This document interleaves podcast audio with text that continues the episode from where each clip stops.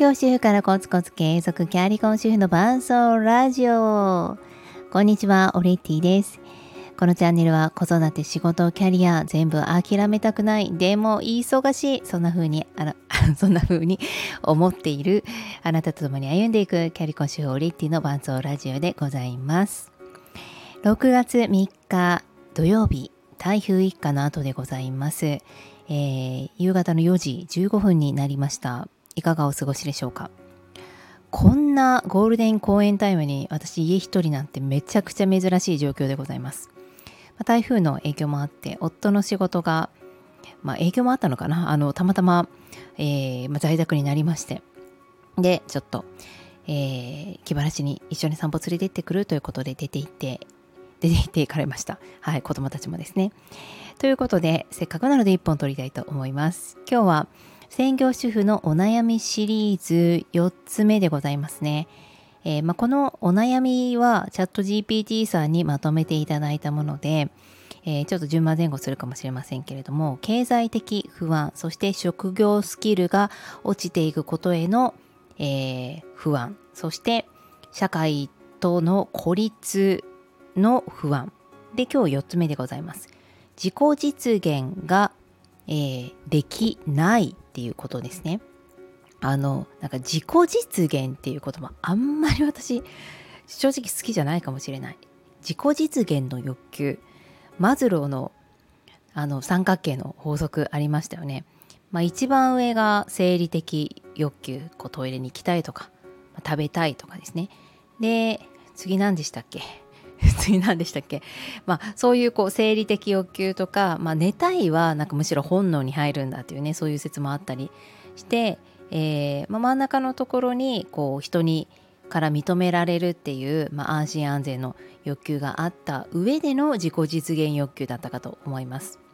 つまり生活の安全安心、えー、そして不安などが全て満たされた上で出てくる初めての欲求自己実現欲求じゃないかと思うんですよね。まああの子供さんを育てられてる方はもう「いやいや!」っていうねイヤイヤ期をご経験されてる方いらっしゃると思うんですけれどもあのお子さんはやっぱりこう食べるものとか飲み物とかもういろいろ満たされた上でで自分がこれをやりたいっていうのがある靴は右から履かなくちゃいや今日は黄色の車じゃなくていや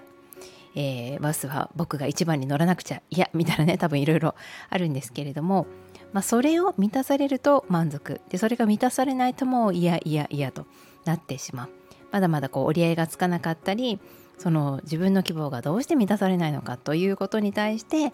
こうなぜかっていう考えるところがまずえー、これから脳のねあのところができてくるんですよね。で、まあ、そんなですねあのまあ、私たちは大人なので他者はさておき自分の自己実現をやりたいって思うことってあの、まあ、意外と少なくなってきてるというかこれも本当に私の個人的感覚ですよ。でも例えば例えば何でしょう自分が、まあ、世界一周に行きたいって思っていたとしてもう家族も、えー、子供もえー、夫の仕事とかもう交友関係とかも全部無視私は行くんだバイバイっていけるかっていうといや現実問題考えてちょっと無理だし、まあ、そういう選択肢は私は取らないかなという感じです。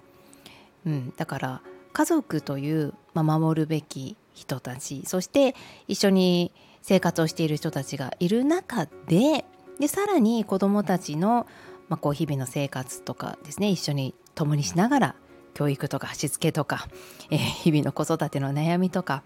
あの学校とか幼稚園とか保育園のサポートをしながらえさらに自己実現えどこでやっていくのっていうそこなんですよね。あのなので知らず知らずのうちに自分がこうしたいとかああしたいとかもうほんの小さなこと椅子に座ってゆっくりとお茶が飲みたいとか新しい赤いワンピースを買いたいとか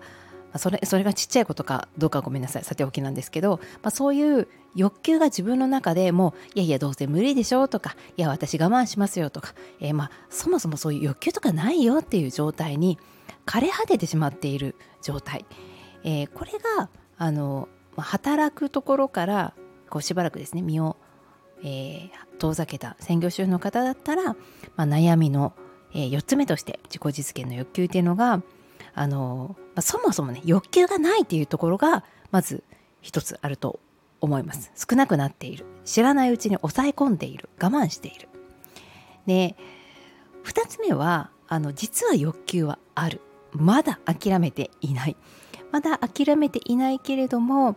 えー、やっぱりこう制約があるので諦めていない分こう悶々とするんですよね。欲求は不満になる。不満は人と比べたりすることによってやっぱり出てきやすいと思うんですよね。周りの情報が入ってくるからこそあの人も働けるんだったら私もとか、えー、なんだろうこう収入とかですね、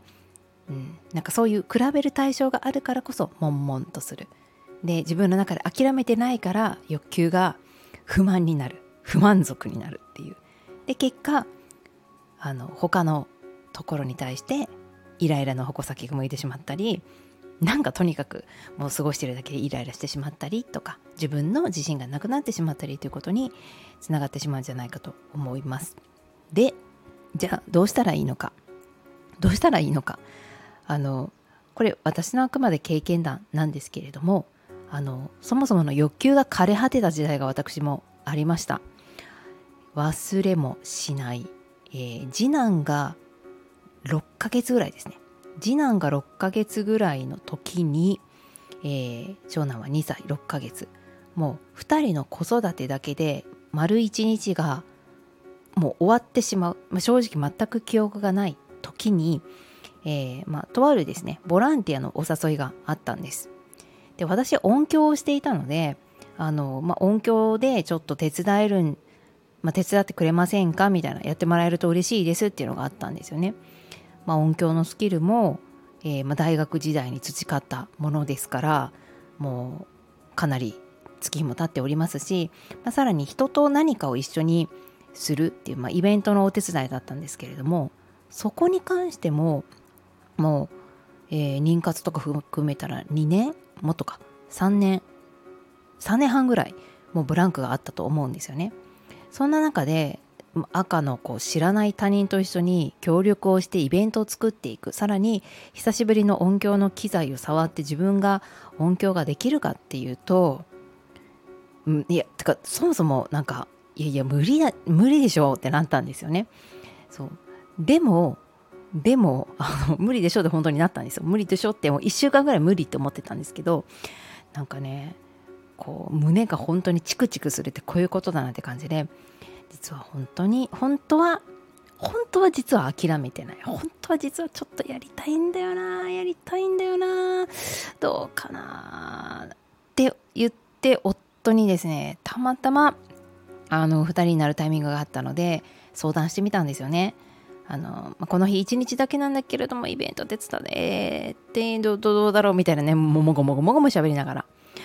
もう普段子育て2人をしていて、まあ、自分は経済的そういうあの収入もなかったので自分がこう自由になる時間まあなんだろう子育てにちょっと疲れたからそう子育てに疲れたから2人をちょっと見てて私3時間あの1人になりたいの。っていうのはなんかね月に1回ぐらい自分の中でこれはいいだろうと思って、えー、お任せしていたことがありました。